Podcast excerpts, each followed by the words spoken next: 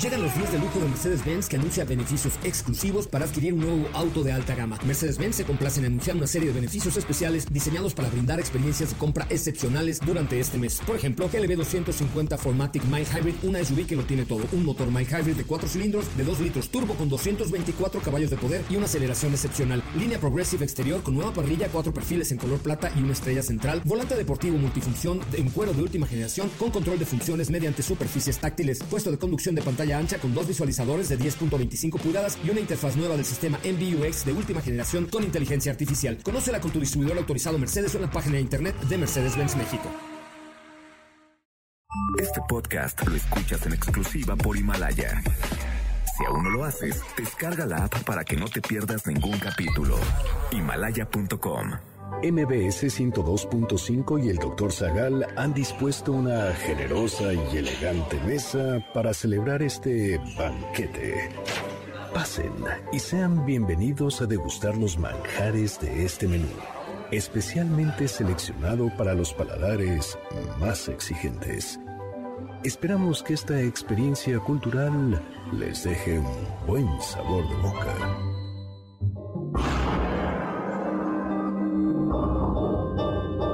El canibalismo? ¿Cuál es el origen de esta palabra? ¿Desde cuándo se practica? ¿A qué sabe la carne humana? ¿En qué parte de la Biblia se menciona la antropofagia? ¿Qué dice el psicoanálisis sobre el canibalismo? ¿Qué diferencia hay entre antropofagia y canibalismo?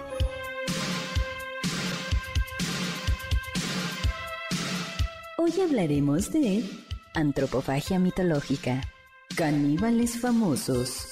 Filomela y Procne. Canibalismo ritual y por supervivencia. Pozole. Los supervivientes de los Andes. Y más sobre canibalismo y antropofagia.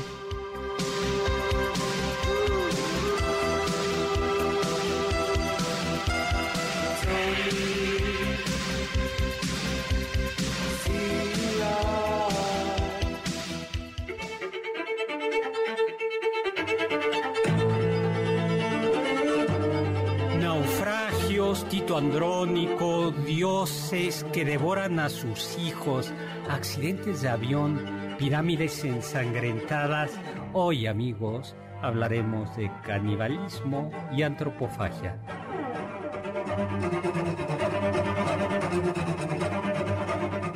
Hola, hola amigos y amigas, ¿qué tal? ¿Cómo están? Soy Héctor Zagal aquí en MBS, como todos los sábados a las 5 de la tarde, en este banquete que es literalmente un banquete antropofágico.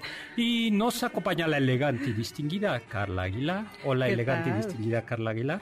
¿Qué tal, doctor? ¿Qué tal? ¿Viene con hambre hoy? Ay, pues fíjate que antes de venir me comí un par de filetitos. ¿De qué, doctor? De. No ¿De algún conocido? Eh, pues sí, hubo un crítico de literatura que escribió algo negativo sobre una de mis novelas y entonces me lo comí con una copa de vino tinto y unas papas al horno. No, no es cierto, guácala. No, ah, no, solo guácala, sino que además está muy mal. Bueno, vamos a hablar de eh, hoy de antropofagia, hoy vamos a hablar de, mm, de literatura canibalesca, ¿no? Eh, ¿Qué te iba a decir? ¿Por qué la antropofagia y por qué? A ver, ¿por qué tal horror a comer carne humana? Estamos en vivo, 5166105, mi Twitter arroba hzagal, zagal con z. Antes de entrar a materia, saludos a Mario Urbina que nos está escuchando. Ay, muchos saludos, Mario. Mario, muchísimas gracias. Y por supuesto, eh, Julita, que nos está también escuchando. Muchísimos Viernes saludos. Waits, que también está ya por aquí, ¿no? Y eh, bueno, ¿por qué es un tabú? justo esa es la palabra, un tabú, una cuestión que, que genera horror, ¿no? Y que además nos parece prohibida sin, sin que exista de suyo una... No, no es porque sea jurídicamente prohibido, sino que hay algo en nuestro interior que es cultural, que es moral, que es espiritual, que nos genera terror al enterarnos de la posibilidad de que alguien haya devorado a alguien de nuestra misma especie? Pues yo creo que tiene este sentido de solidaridad, de simpatía, ¿no? Somos de nuestra misma especie. y por tanto no merecemos respeto. Y sin embargo, al menos en el caso de otros animales, se devoran entre ellos. Los cocodrilos devoran cocodrilitos. Así es. Los leones grandes devoran leoncitos. Así es. Las arañas también se comen, las hembras suelen comerse al macho después de aparearse. Es una práctica bastante común y al menos se sabe que los humanos lo practicaban en los albores de la civilización. No, pero bueno, qué bueno que ya hoy somos, cada vez hay más vegetarianos. y sin embargo hay en el lenguaje ordinario, eh, que en el lenguaje coloquial, hay expresiones donde el cariño se manifiesta a través de la comida, ¿no? Te voy a comer a besos, ¿no? Eh, justo. o, alguien es muy dulce, ¿no? o sea, siempre referencia al paladar. muy dulce, o su carácter muy agrio, muy agrio, o expresiones ya con unas connotaciones sexuales. Exactamente. Que también es comerse a alguien, ¿no? Exacto. Es, no deja de ser curioso que, que comer tenga una, una intimidad. Y antes de, y a mí me gustaría comenzar con una reflexión y es, el cristianismo tiene, en el cristianismo hay algo muy fuerte, especialmente en el catolicismo, en el cristianismo ortodoxo, en el cristianismo copto y en el cristianismo eh, romano, católico, eh, hay un momento en la vida de Jesús donde Jesús dice, el que no come mi carne y bebe mi sangre no es digno de entrar al reino, no es digno de seguirme a mí. Y entonces eh, los discípulos se escandalizan, los que lo están siguiendo dicen, ¿qué es esto? Eh, y él vuelve a decir, quien no come mi carne y no bebe mi sangre no es digno de mío, no es digno del reino. Y los seguidores exclaman, duras son estas palabras y lo dejan, ¿no? Y abandonan, ¿no? Abandonan muchos a, a, Jesús a raíz de esta declaración. Y por eso, y por eso eh, en todas las formas de cristianismo, incluso en el cristianismo evangélico, la, hay la idea de comer a Dios, ¿no? de comer a Jesús, al menos simbólicamente en el cristianismo evangélico, es, es muy fuerte, ¿no? Es un signo de intimidad, de hacerse uno con la, con la divinidad, ¿no? Claro. Sí, eh, Freud, el padre del psicoanálisis, mencionaba algo muy interesante, que él hablaba de etapas sexuales y una de las primeras, la primera es la etapa oral, y la manera en la cual no nada más se satisfacía la nutrición, sino también el placer corporal es comiendo. Entonces hay una asimilación temprana de el placer sexual, refiriéndonos a un placer corporal, y el placer de nutrirse. Entonces, y... la cara del doctor. Sí, nunca me lo acabo de creer eso. De yo creer creo completamente. No, a ver, sí, yo creo que son dos claramente son dos satisfacciones y como satisfacciones están emparentadas. Sí, sí, sí. Sí, claro, ya después Freud dirá que existen complejos donde no se separan estas dos satisfacciones, pero claro que son separables, se separan conforme uno va madurando. Pero él explica también en Totem y Tabú que cuando la horda primitiva mata al padre que impide que los hombres se acuesten con las mujeres y lo matan para acostarse con las mujeres y tomar el poder, lo devoran justamente porque pretenden asimilarlo y obtener su poder, obtener su autoridad y además llevárselo consigo de generación en generación. Oye, y pues entremos comencemos para quitarnos el mal sabor de boca a regalar un libro. Vamos a regalar un ejemplar de mi reciente libro publicado, escrito con Pablo Alarcón, El Gabinete Curioso del Doctor Zagal, que contiene justo muchas curiosidades, algunas, eh, ahora no me acuerdo, creo que no viene ninguna antropofágica. Pero, no recuerdo, eh, bueno, algunas sí, sí viene alguna, la de Saturno. Sí, alguna mención, 5166 a quien nos diga que dos series de televisión que tengan que ver con... Con caníbales. O una serie de televisión que tenga que ver con caníbales que no sea Hannibal Lecter. Ok. Juega por correo 51625, un ejemplar de eh, mi libro y libro de Pablo Alarcón, El Gabinete Curioso del Doctor Zagal, editado por Planeta para quien nos diga una serie que tenga que ver con... Con canibalismo, y no sea, la de Hannibal. Pues el término caníbal con el que se designa generalmente a los antropófagos o comedores de hombres, proviene al parecer de Cariba, que era el nombre con el que se conocía a los habitantes o a algunos habitantes originarios de las Antillas. Los caribes, como el mar que baña esas islas y también una parte de nuestra costa yucateca, de la península de Yucatán. Eh, ahí Colón eh, llega en 1493 en el segundo viaje y decía, eh, y al parecer los, los caribes de espíritu delicioso tenían pues la costumbre de devorar a los cadáveres de los enemigos cuando eran derrotados en el campo de batalla. Pero no solo los se esperaban, sino de, recién terminaditos eh, la matanza. Cuando todavía estaban tibios. Este, ay, guácala, ¿no? Qué espanto. y, se, y, la, y el sentido era que de alguna manera, al hacer aquello, devoraban los espíritus divinos que habitaban en las partes del cuerpo, ¿no? Así es. Y entonces el término empieza a utilizarse y a volverse común hasta derivar en lo que ya es caníbal, que nos llega a nosotros, de desde el descubrimiento del Nuevo Mundo con estas tribus indígenas que practican la antropofagia, pero la antropofagia, claro que se conocía desde muchísimos años antes en Europa, solamente que empieza a llamarse caníbales desde el descubrimiento del Nuevo Mundo. En la mitología griega ya hemos hablado varias veces de ese padre ejemplar que fue Cronos.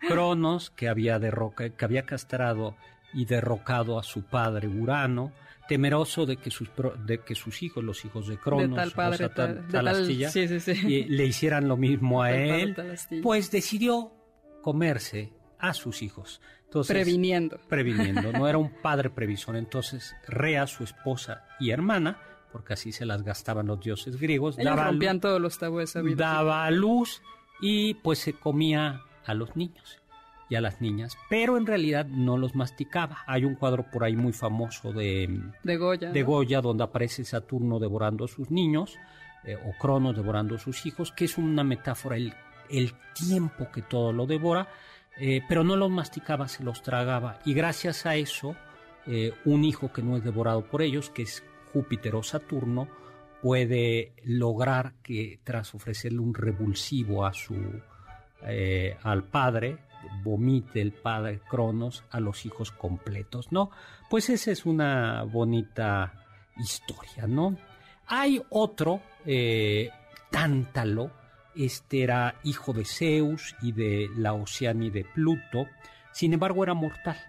Eh, y el tal Tántalo era, se llevaba no con los mis reyes, sino con los dioses. Y en diversas ocasiones fue invitado al Olimpo, aunque ya se había portado mal, porque una vez se robó eh, lo que comían los dioses, que era néctar y la ambrosía. Otra vez llegó a platicar, ay, fíjense que los dioses hablan de esto, ¿no? y, bueno, pues se eh, portó muy mal, muy aprovechó. Pero pues queriendo quedar bien, invita a todos los dioses a un banquete eh, donde están Zeus y muchos otros dioses más. Bueno, no solo esto, sino que el, tanta, el tal Tántalo se rapta, ¿a quién crees? Al copero, al muy muy guapo copero que Zeus ya había raptado para sí y era Ganímedes. Ganímedes, que era el bartender, el bartender medio chichifo, ¿no? De los dioses De, de Zeus, ¿no? Entonces estaba ahí y Tántalo pues no, no le hizo el feo y se lo raptó. Y a pesar de todo eso, Zeus le acepta la invitación. Bueno, te perdono, que regrese el joven al, eh, al Olimpo, ya pórtate bien, y comienzan, y comienza el banquete y sirven un estofado, un delicioso pélope al horno. ¿Tú sabes qué es un pélope al horno? Es hijito al horno. Sí, el hijo de Tántalo era Pélope y pues a Tátalo se le hizo buena onda, vamos a servir a mi hijo. Los dioses indignados castigan al padre y lo mandan al, a un suplicio, al infierno, al tártaro, al Hades, donde el suplicio consiste en que va a tener agua, sed y hambre. Y cada vez, pero va a estar con el agua hasta el cuello y cada vez que trate de beber, el agua baja y, y, arriba hay unas uvas y cada vez que intente tomar las uvas sopla un viento y se las aleja. Eh, les voy a contar qué pasa con el estofado de Pelope. Regresamos, estamos en vivo 5166105, mi Twitter arroba hsagal, sagal con z.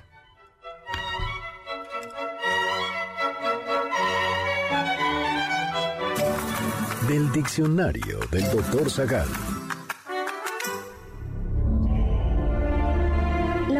Antropofagia proviene del griego antropos, que significa hombre, y fagia, que significa comer. La antropofagia es la ingesta de carne y otros tejidos humanos.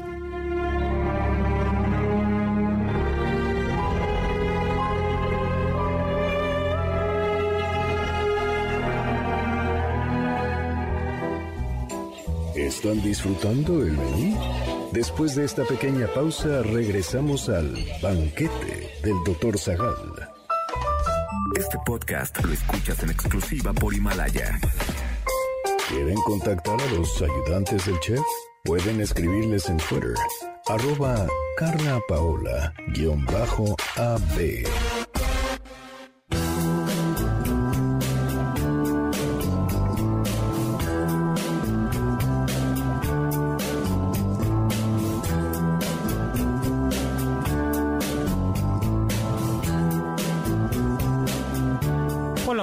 soy Héctor Zagal y estamos aquí en este banquete antropofágico, hablando de canibalismo, antropofagia en la literatura. Me acompaña la elegante y distinguida Carla Aguilar. ¿Qué tal, doctor? Yo creo que ahorita vamos a estar comiendo pura ensalada, ¿no, doctor? El apetito no se me abre para nada más.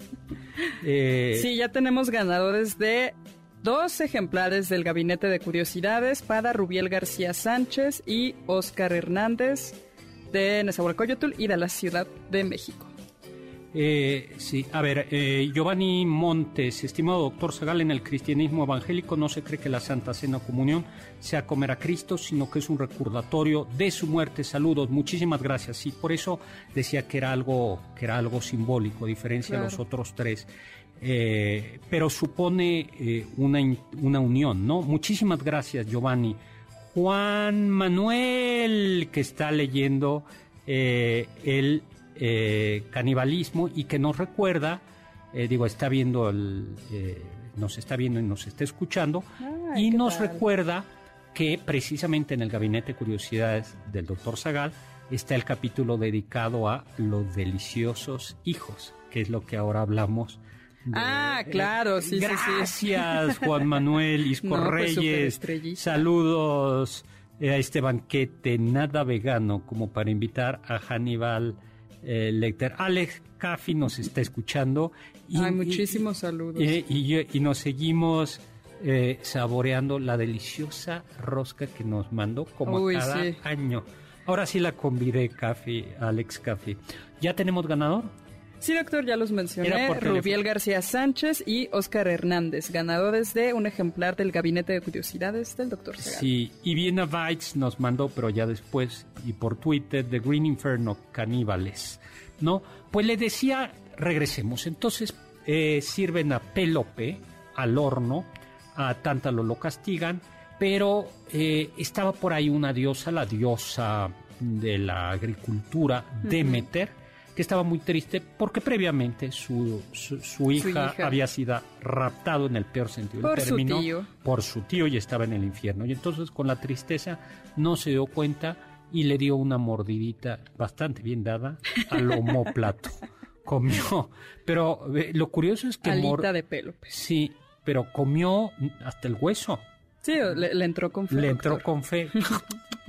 y pues los dioses dicen hay que resucitar a Pélope, revivirlo, pero pues ya se comieron. Ya se comieron el homóplato y lo sustituyen con uno de marfil. Exactamente, y las parcas, o las, eh, sí, las, las, las tres parcas, lo, lo hacen de nuevo, lo meten en una bañera, los huesitos, en una bañera, en un caso de bronce. ¿Lo hicieron pozole, doctor? No, al contrario, no lo hacen pozole. Lo arman y sale recién eh, bañadito, elegante, joven y aún más bello. Tan bello que Poseidón, que estaba ahí, dice, ay, fíjese cómo eran los dioses griegos.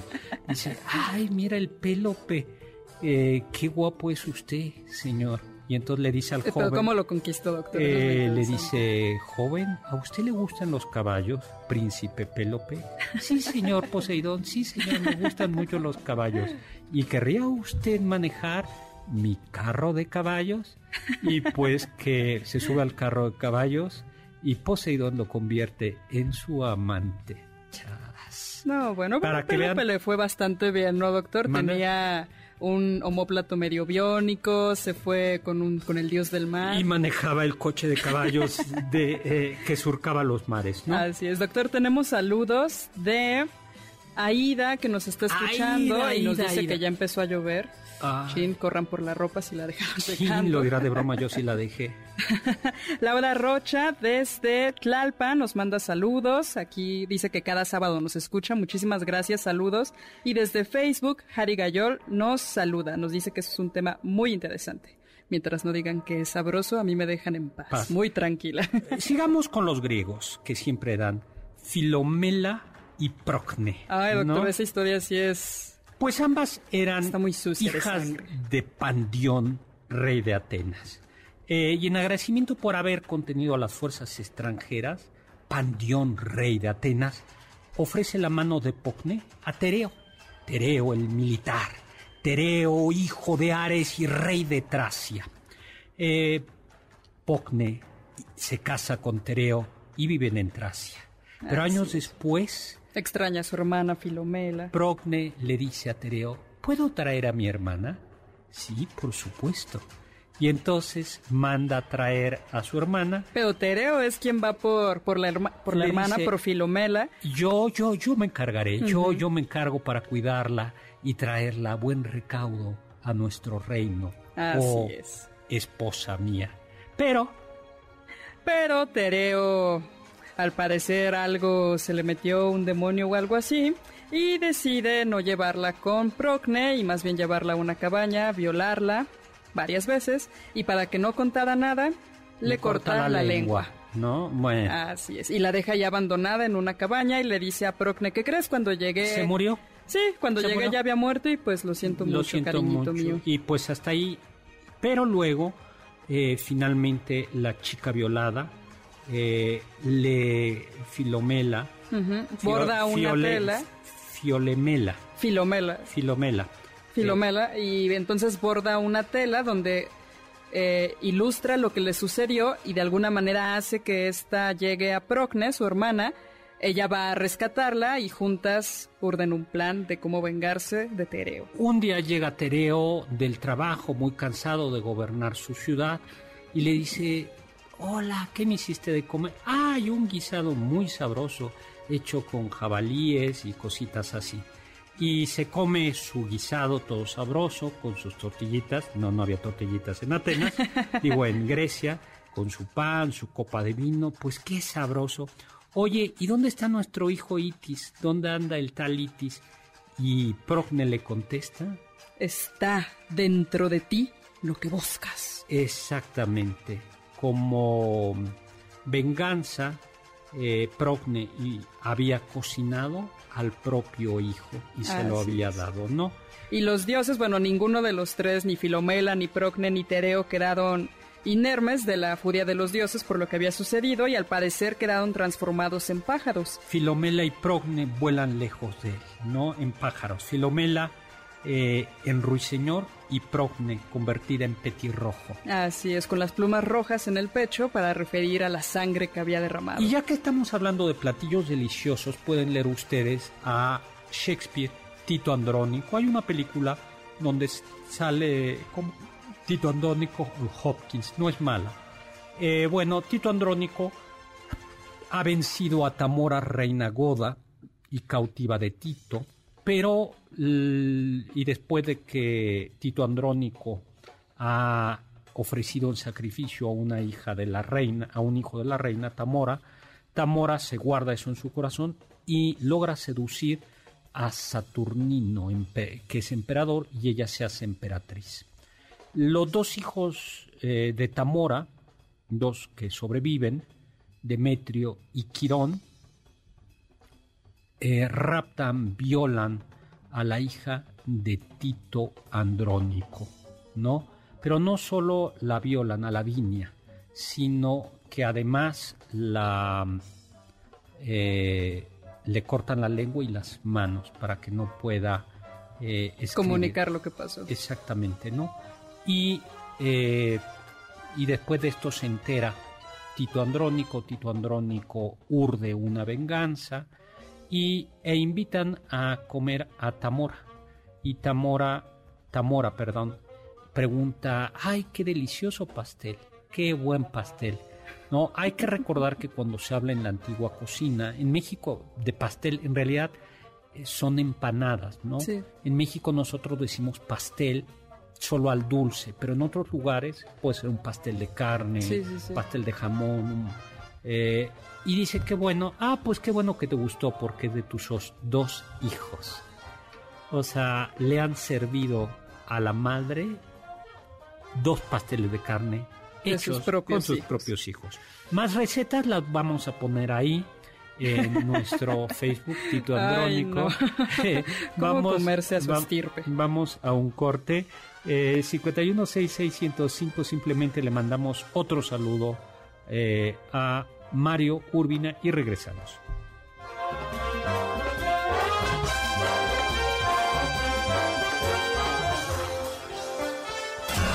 Los sabios dicen. El beso es el inicio del canibalismo. Jokes Yubatay.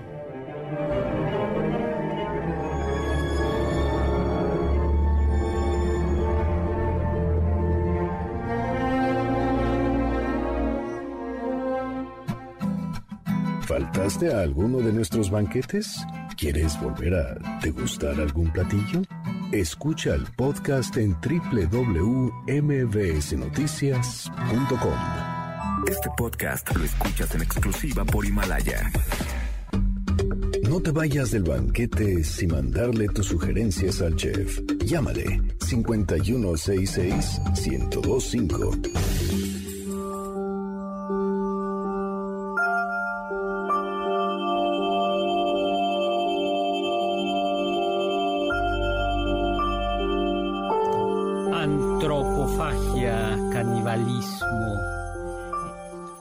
Entonces tuvo un sueño que enterraba las garras y los vientres en vientres sonrosados y pechos de mujer y que engullía por postres delicados de comidas y cenas.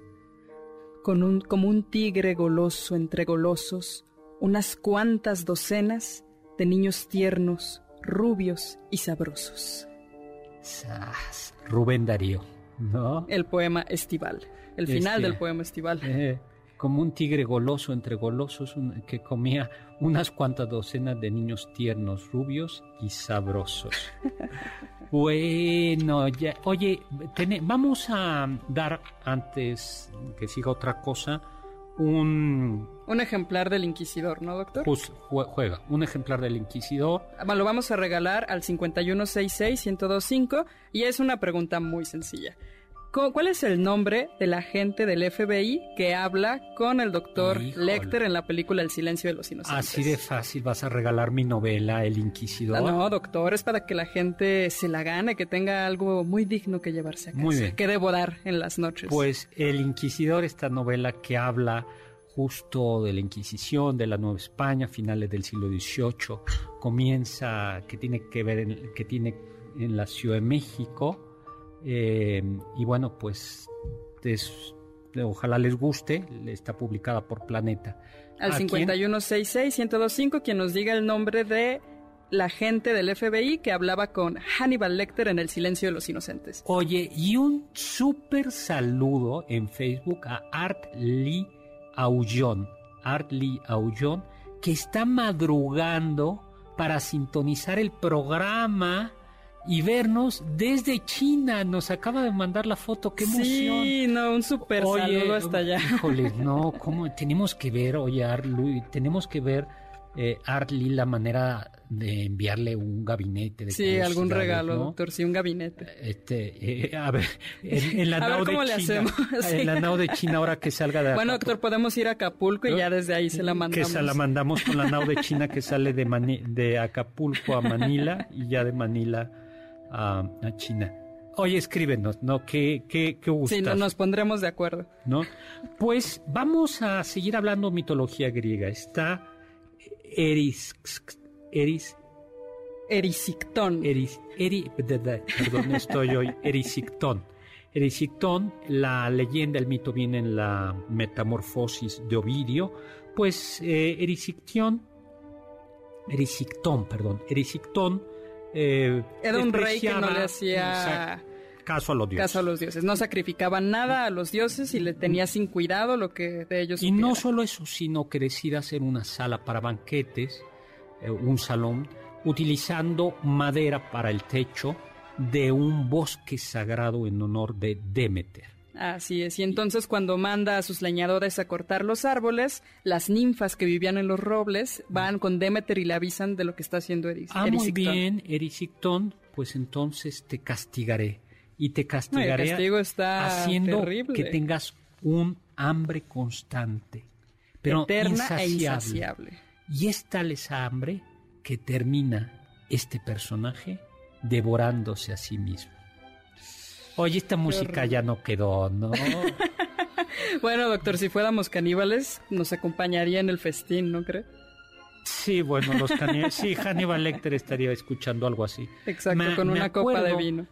Una de las pocas películas que no pude ver completa en mi vida fue una película, es una película francesa, no me acuerdo cuál es, y la trama es una mujer que padece un trastorno y, se devora a sí misma. O sea, no es que se mastique, pero sí corta, primero come pedacitos de uñas, y luego va cortándose pedazos con navaja de sus uñas y se va comiendo. Oh, no, no pude con, con esa, ¿no? Sí, no, no, no. Ahora, hay una antropofagia ritual. En realidad hay que decir que la antropofagia suele ser ritual, incluso esta de los militares es ritual.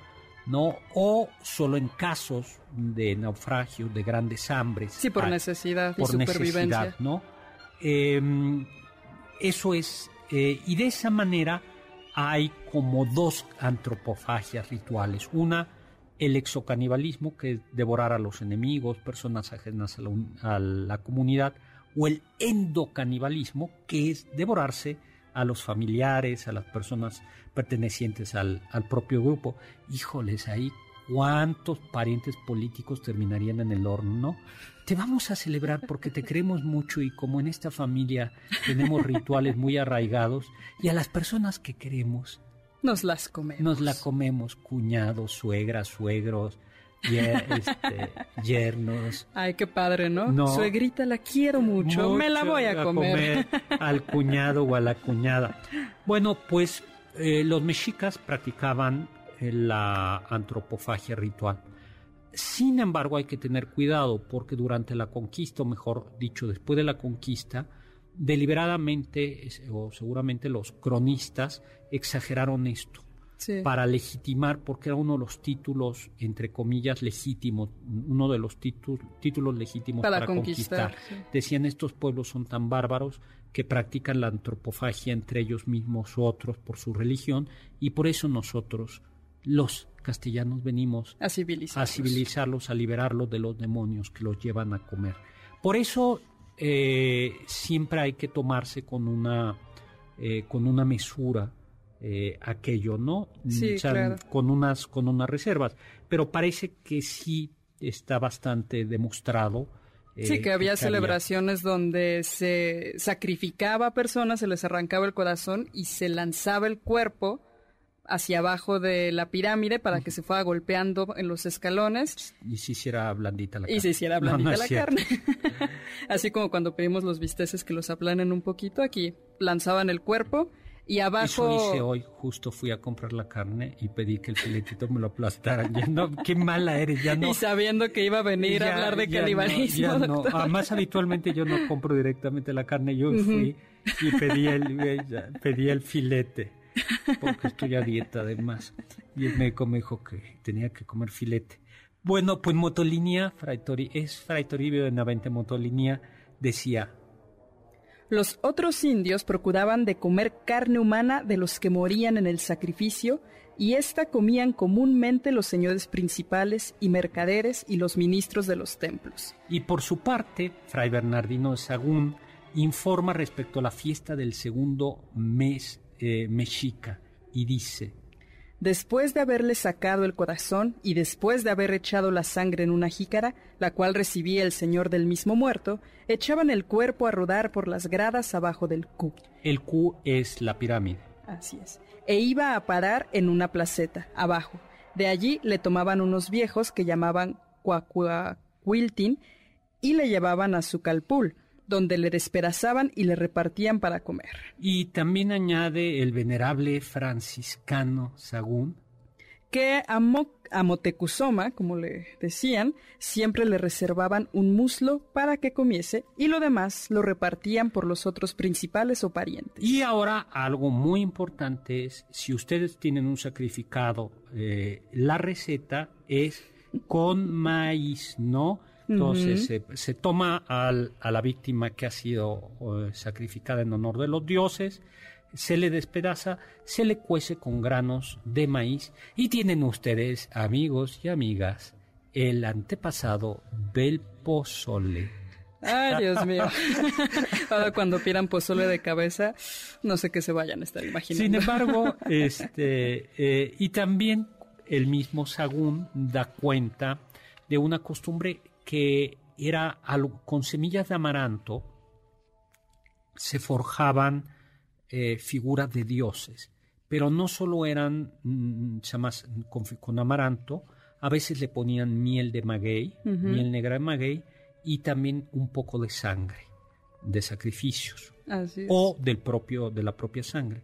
Y entonces ya mezcladita así, pues se comía. Y este es uno de los motivos por los que en un primer momento los españoles intentaron prohibir el, amaranto. O sea, eran las alegrías de aquella época, ¿no? Pero con, un poquito de, sangre. Doctor, tenemos saludos desde Facebook. Muchos saludos a Gustavo Campo, que nos escucha todos los sábados. Saludos también a Sofía Yolanda, de la Ciudad de México, que está presente como cada sábado, nos dice. Y también a Rosa María Montaño de Querétaro, que dio la respuesta correcta para ganarse un libro, pero ya no alcanzó. Pero muchos saludos hasta pues, Querétaro. Pues muchísimas gracias. Pues vamos regalando un tercer libro, pero mm, lo, regalamos ya o vamos a regalar otro libro, ¿no? otro, vamos a regalar otro ejemplar del Gabinete Curiosidades, escrito por Pablo Larcón y Héctor Zagal publicado por Planeta, el Gabinete de Curiosidades del Doctor Zagal, que por cierto ya comenzamos ahorita esta eh, temporada nuevamente en Canal 22. Sí, pueden ver la repetición de la primera temporada del Gabinete de Curiosidades del Y muy pronto viene la tercera temporada donde Carlita es una de las guionistas. Así es, doctor. Bueno, ¿y a quién se lo vamos a dar? Se lo vamos a dar vía telefónica. No, vamos a darlo, vamos a hacer una cosa.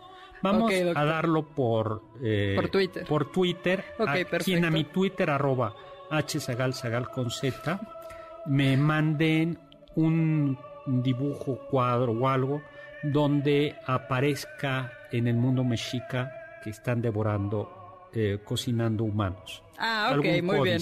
Muy bien, algún códice. Nos vamos a un corte hablamos de la Biblia, eh, simplemente eh, Rosa María Montaño, que qué opinamos de los sobrevivientes los antes, hablaremos de ellos, simplemente contamos que ellos no mataron a los sobrevivientes. Exacto, eso es importante, anotarlo. ¿no? Eh, Bastida nos habla de ellos también. Gabriel, saludos desde Atlanta, una tarde muy fría, pero muy buen tiempo para un whisky. Ah, yo quiero whisky. Mix exodimensional. Y acá en mi pueblo hace como unos 15 años había una leyenda urbana en donde contaban que cerca de la vía del tren estaba la casa de unos caníbales y que a veces olía carne humana cocida en las cercanías. Nunca he sabido si era cierto. Pero ¿dónde es tu... No. Tu, pueblo, así es, ¿de dónde viene esta leyenda? Y luego eh, Juan Chávez nos dice que Jack London menciona a los naturales de las islas del Pacífico Sur que eran caníbales. Eh, muy bien. Pues regresamos.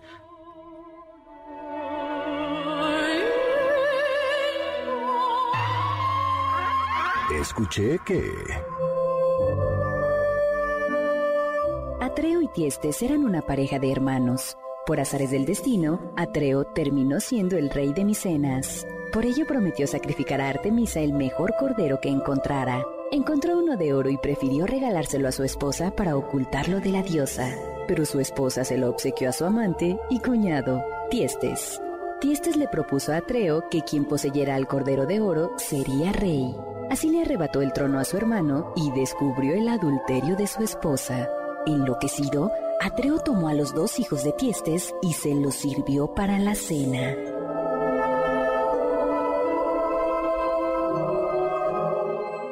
Ponte en contacto con nosotros en nuestra página de Facebook www.facebook.com Diagonal Doctor Zagal. Este podcast lo escuchas en exclusiva por Himalaya. ¿Listos para el siguiente platillo? Quédense con nosotros, pues aún queda mucho por picar y la promesa de postre. Hay quien dice que... Quienes practican el canibalismo están expuestos a contraer Kuru, una enfermedad neurodegenerativa infecciosa causada por el agente infeccioso denominado prion. Este se encuentra en los tejidos cerebrales, por lo que la ingesta caníbal del cerebro en ritos funerarios para adquirir sabiduría explica su transmisión.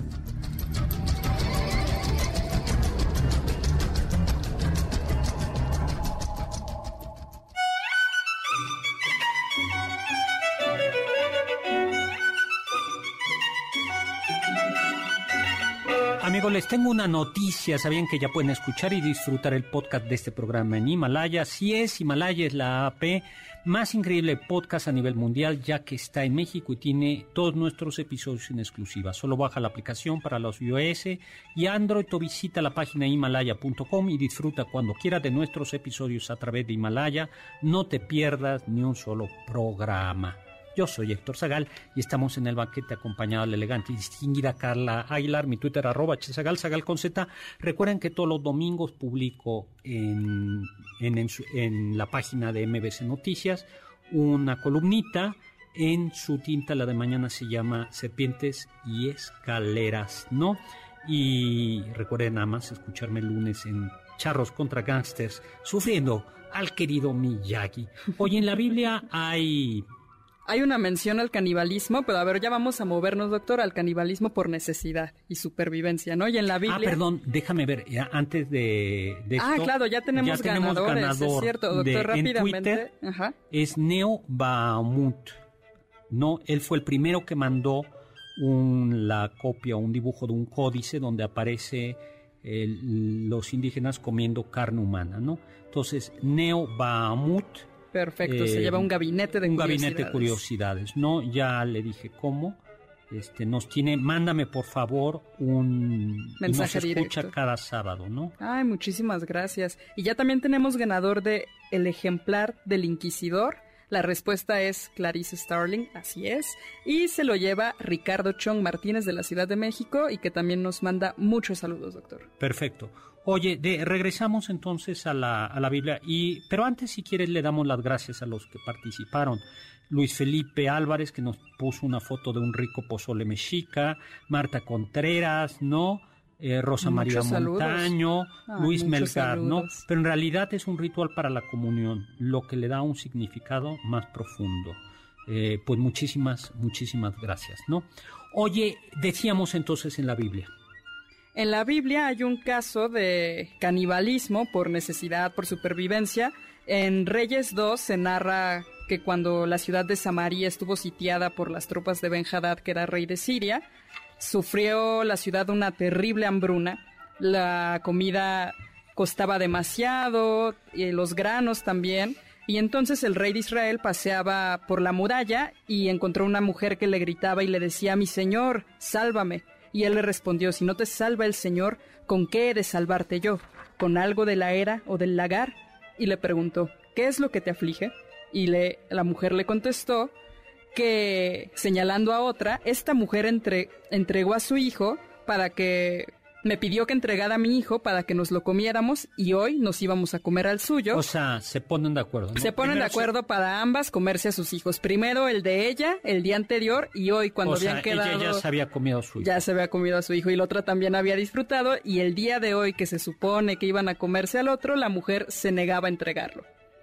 No, qué feo. Y eso nos narra Reyes 2 en la Biblia. Pues Flavio Josefo, este historiador judeo, judeo romano, al hablar, al describir el sitio de Jerusalén eh, por Tito, el general romano, que luego llegará a ser emperador, dice, cuenta la historia de una mujer que era tal el hambre dentro de Jerusalén que una mujer llegó a cocinar a su propio hijo, que la gente comenzó a escuchar, a oler carne y decir de dónde sale ese olor a carne.